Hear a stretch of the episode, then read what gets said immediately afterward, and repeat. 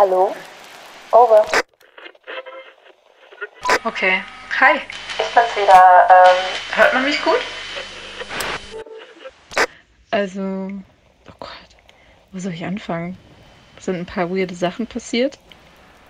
Zum Beispiel, ich habe festgestellt, dass ich meinen Namen vergessen habe. So, that's new. Ich glaube, das liegt an diesem Nebel im Flur, da wo die roten Teppiche sind. Jedes Mal, wenn ich da durchgelaufen bin, habe ich etwas sehr, sehr Wichtiges vergessen. Beim ersten Mal war es mein Geburtsdatum. Aber da denkt man ja auch nicht jede Sekunde dran. Ist mir sogar schon mal passiert, dass ich gefragt wurde, wie alt ich bin und ich gute zehn Sekunden drüber nachdenken musste. Aber dieses Mal musste ich minutenlang drüber nachdenken und es ist mir nicht eingefallen. Dann beim zweiten Mal ist mir direkt aufgefallen, als der Nebel noch um meine Füße waberte. Es war, als würde ich dabei zugucken, wie sich mein Name vor meinen Augen auflöste. Und als alle Buchstaben weg waren, konnte ich mich nicht mal an den ersten erinnern. Ich glaube, es war ein kurzer Name. Ich habe das Gefühl, es war nicht länger als zwei Silben. Aber ich könnte mich auch täuschen. Auf mein Bauchgefühl höre ich ja nicht mehr. Jetzt hoffe ich nur, dass ich nicht vergesse, dass ich nicht durch den Nebel laufen sollte. Meine Ausrüstung wird übrigens bei jeder Expedition besser. Da muss ich mich mal selber loben. Äh, ich habe mir aus einer alten Lederjacke und einem Schal so eine Umhängetasche gebastelt. Und da ich hier nichts zum Nähen habe, musste ich viel wickeln und knoten. Das heißt, manchmal fallen mir Dinge raus. Das hat auf jeden Fall noch Entwicklungspotenzial. Aber äh, ich habe ein Stück Kreide in einer alten Box gefunden und nun markiere ich jeden Raum, in dem ich drin war. Also außen an der Tür. Ansonsten habe ich meine Taschenlampe, eine kleine Flasche mit Dosenmandarinsaft und die letzten Müsli-Riegel in der Tasche.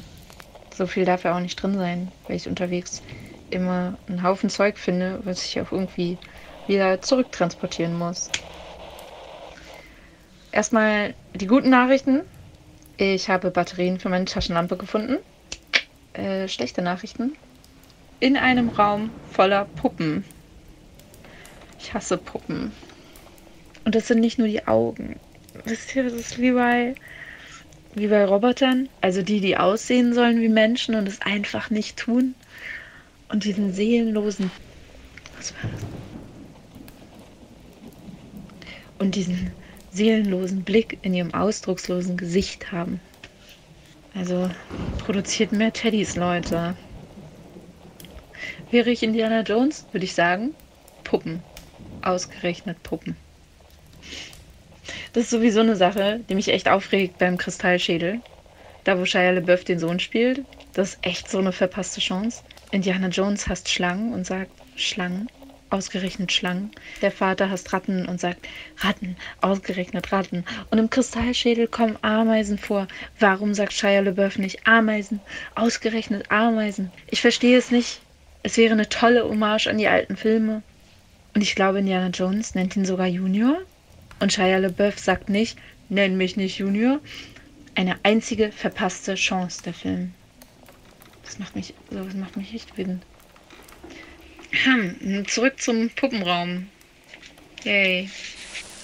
Da stand ein Bett, ein Nachttisch und ein Kleiderschrank. Und sonst bestand das Zimmer eigentlich nur aus verdammt vielen Puppenaugen, die mich verfolgt haben, während ich so durch das Zimmer schritt. Also habe ich erstmal alle Puppen umgedreht. As you do.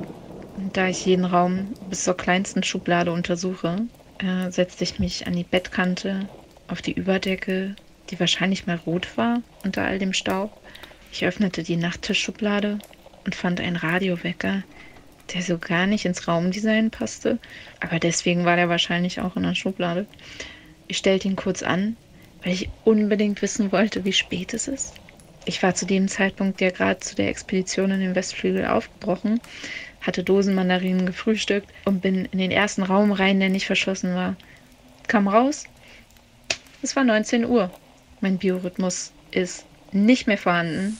Ich steckte den Radiowecker ein, nachdem ich die Batterien ausgewechselt hatte, weil Licht ist mir lieber zu wissen, als dass ich einen mega Jetlag habe. In der Schublade habe ich noch alte Schwarz-Weiß-Fotos gefunden. Die habe ich auch mitgenommen. Anscheinend eine Familie mit zwei Kindern.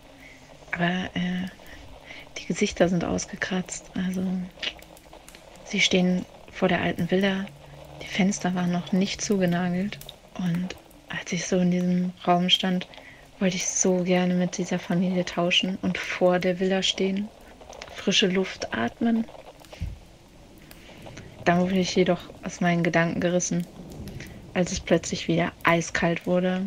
Ich wickelte also den Pelzmantel aus, zog mir meine Socken an, krempelte die Hose runter und musste mich beeilen, den Raum zu durchsuchen. Hektisch riss ich alle Schubladen auf und fand einen alten Schlüssel, den ich wahrscheinlich nun überall ausprobieren muss. So, that's great. Im Kleiderschrank waren keine Klamotten, aber dafür Bettzeug. Ich schnappte mir eine dicke Decke und rollte mich ein. In meinem Schlafschrank habe ich nämlich nur eine alte Tagesdecke und eine Matratze, die komplett aus alten Jacken besteht. Ich schaute in den Spiegel. Mein Gesicht war das einzige, das unter der Decke rausguckte. Ich sah aus wie ein sehr, sehr dicker Geist. Ich dachte gerade noch, wie blass ich geworden bin, als ich hinter mir eine Puppe entdeckte, die ich wahrscheinlich vergessen habe umzudrehen.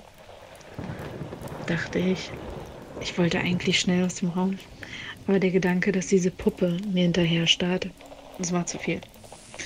Ich ging also langsam auf sie zu und sah, dass sie statt der ausdruckslosen Augen kleine Glühbirnen eingedreht hatte. Die Haare sahen aus, als hätte ein Kind mit Parkinson Friseur gespielt. Und durch den Spiegel dachte ich, sie hätte ein T-Shirt mit einem Logo drauf an.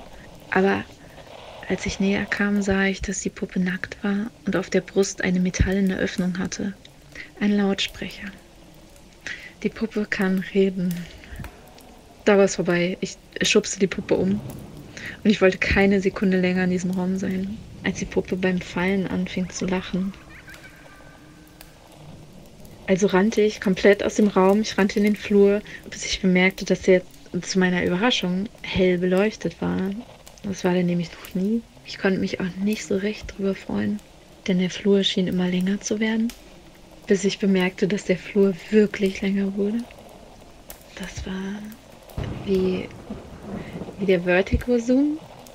Äh, also wenn man mit der Kamera vorwärts geht, aber rauszoomt ich glaube, zwei Hitzewellen lang lief ich in eine Richtung und ich konnte nicht mehr zurück. Ich probierte an mehreren Türen den Schlüssel aus. Ich musste mir dann selbst eingestehen, dass der viel zu klein für ein Türschloss ist. Die Bilder an den Wänden waren zwar immer unterschiedlich, aber im Grunde waren es am meisten Schiffe im Sturm. Und so fühlte ich mich auch gerade. Meine Füße taten weh, ich hatte Hunger. Ich war fast davor, die Bettdecke zurückzulassen, als ich ein bekanntes Geräusch hörte. Ich ging wieder in die Richtung des Puppenraums, obwohl ich dachte, mich mit jedem Schritt zu entfernen. Als ich das Lachen direkt neben mir durch die verschlossene Tür hörte, blieb ich stehen. Das Licht im Flur vor mir ging aus. Das Licht hinter mir flackerte erst, um am Ende auch zu erlöschen. Die einzige Lampe über mir gab mir das Gefühl, im dunklen Weltraum vor einer Tür zu stehen. Nichts außer die Lampe, ich und die Tür. Weiter zu laufen würde mich nur wieder Stunden im Kreis führen. Aber dieses Mal im Dunkeln. Und ich würde wahrscheinlich jedes Mal an dieser Tür vorbeikommen. Langsam öffnete ich die Tür und wie hätte es auch anders sein können? Alle Puppen starrten mich an. Wahrscheinlich zu Recht sauer, dass ich sie umgedreht habe. Sie schienen sich so langsam zu bewegen, dass man es mit dem Auge kaum wahrnehmen konnte. Aber vielleicht bildete ich mir das auch nur ein. Was ich mir nicht einbildete, war die Tür, die mit einem lauten Knall zuschoss und damit auch das letzte Licht erlosch. Panisch suchte ich nach meiner Taschenlampe. Ich muss unbedingt auf die To-Do-Liste schreiben, sie mit einer Schnur festzubinden und sie wie eine Kette zu tragen. Aber diese Erkenntnis half mir in dem Moment auch nicht weiter. Die Glühbirnenaugen der nackten Babypuppe gingen an und schienen sich auf mich zuzubewegen. Kleine rote Punkte, die das elfenbeinfarbene Gesicht in ein rosanen Teint verwandelten. Sie lief langsam und in steifen Bewegungen auf mich zu. Ich konnte mich vor Panik nicht, nicht bewegen. Wie ein Reh im Scheinwerferlicht. Nur kam kein Auto auf mich zu, sondern eine humpelnde Plastikmasse. Sie blieb vor mir stehen und streckte ihren steifen Babyarm aus und berührte mich an der Wade. Ihr Kopf drehte sich langsam zu mir hoch und ihr Mund schoss auf, als wäre eine Schraube rausgefallen und ihr Unterkiefer klappte ihr bis zur Brust, als ein lauter Schrei mein Herz zum Stillstand brachte. Es wurde schwarz. Ich wachte auf, ich lag eingerollt in der Decke auf dem Boden und war wie benommen. Ein paar Minuten vergingen und ich starrte an die Decke, bis mir mit einem Mal alles wieder einfiel und ich kerzengerade hochschoss und in den Spiegel starrte. Da war sie wieder, die Puppe mit den Glühbirnenaugen. Und ich wusste nicht, ob das alles wirklich passiert ist oder ob ich einen Fiebertraum hatte. Ich humpelte so schnell es ging aus dem Zimmer, weil mir auch sämtliche Gliedmaßen eingeschlafen waren. Mit dem Kreidestück malte ich ein großes X an die Tür, damit ich nie wieder auf die Idee komme, dort hineinzugehen. Also das zu mir. Ich hoffe, ihr hattet eine schönere Woche da draußen. Macht mal ein Fenster auf und atmet für mich tief ein. Morgen gehe ich vielleicht mal in den Keller. Als ob. Geh doch nicht in den Keller. Ich melde mich, sobald ich wieder kann. Das war's für heute. Over and out.